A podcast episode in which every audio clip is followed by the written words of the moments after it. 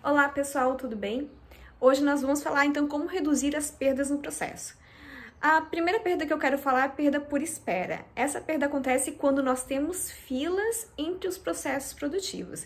E essa fila, ela acontece principalmente devido a uma falta de nivelamento entre os processos produtivos.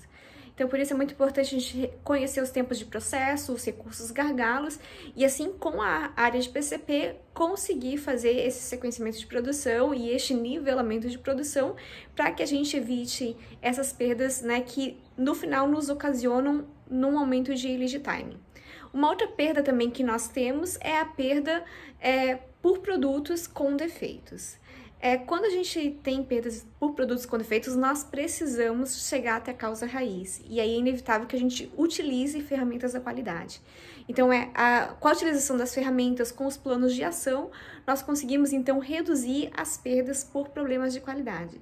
Nós também temos perdas que acontecem devido a falhas administrativas ou falhas na mão de obra. Nesse tipo de caso, nós precisamos ter os procedimentos descritos, né, e as pessoas habilitadas nesses procedimentos, né, procedimentos que já visem mitigar é, possíveis problemas de qualidade, né, quando nós já encontramos a, a causa raiz do problema. Então, é, os procedimentos precisam visar produtos entregues com qualidade e nós precisamos treinar todos os colaboradores envolvidos no processo para que a gente reduza essa perda por falhas administrativas.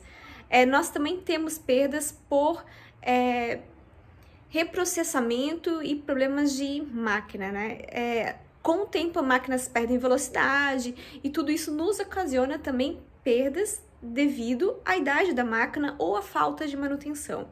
Ou então, pior ainda, quando nós temos que fazer uma manutenção corretiva.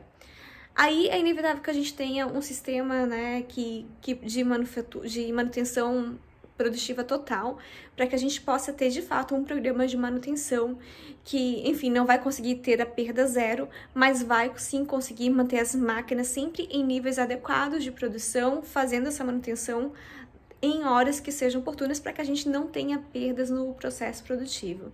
Há também perdas de energia, então aí é importante o uso de sensores e de uma série de equipamentos e a manutenção também de dos equipamentos para que a gente evite também perdas de energia.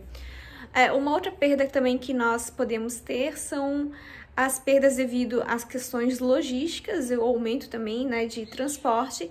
Esse é um bom estudo de layout com principais caminhos que, né, que são os que ocorrem na maioria dos produtos, é, precisam ser reduzidos para que a gente tenha então uma redução de tempo de é, movimentação ao longo e de transporte ao longo da, da empresa, bem como a utilização de ferramentas adequadas né, para que a gente possa fazer esse transporte de maneira efetiva e com o menor tempo de processo.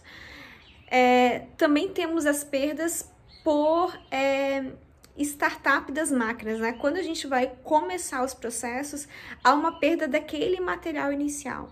Então, essa perda do material inicial é conveniente que a gente estude se consegue utilizar algum outro tipo de material substituto, que já era um material de perda, como um tecido que seja de segunda qualidade, para que então a gente também consiga reduzir este essa perda inicial de startup da máquina.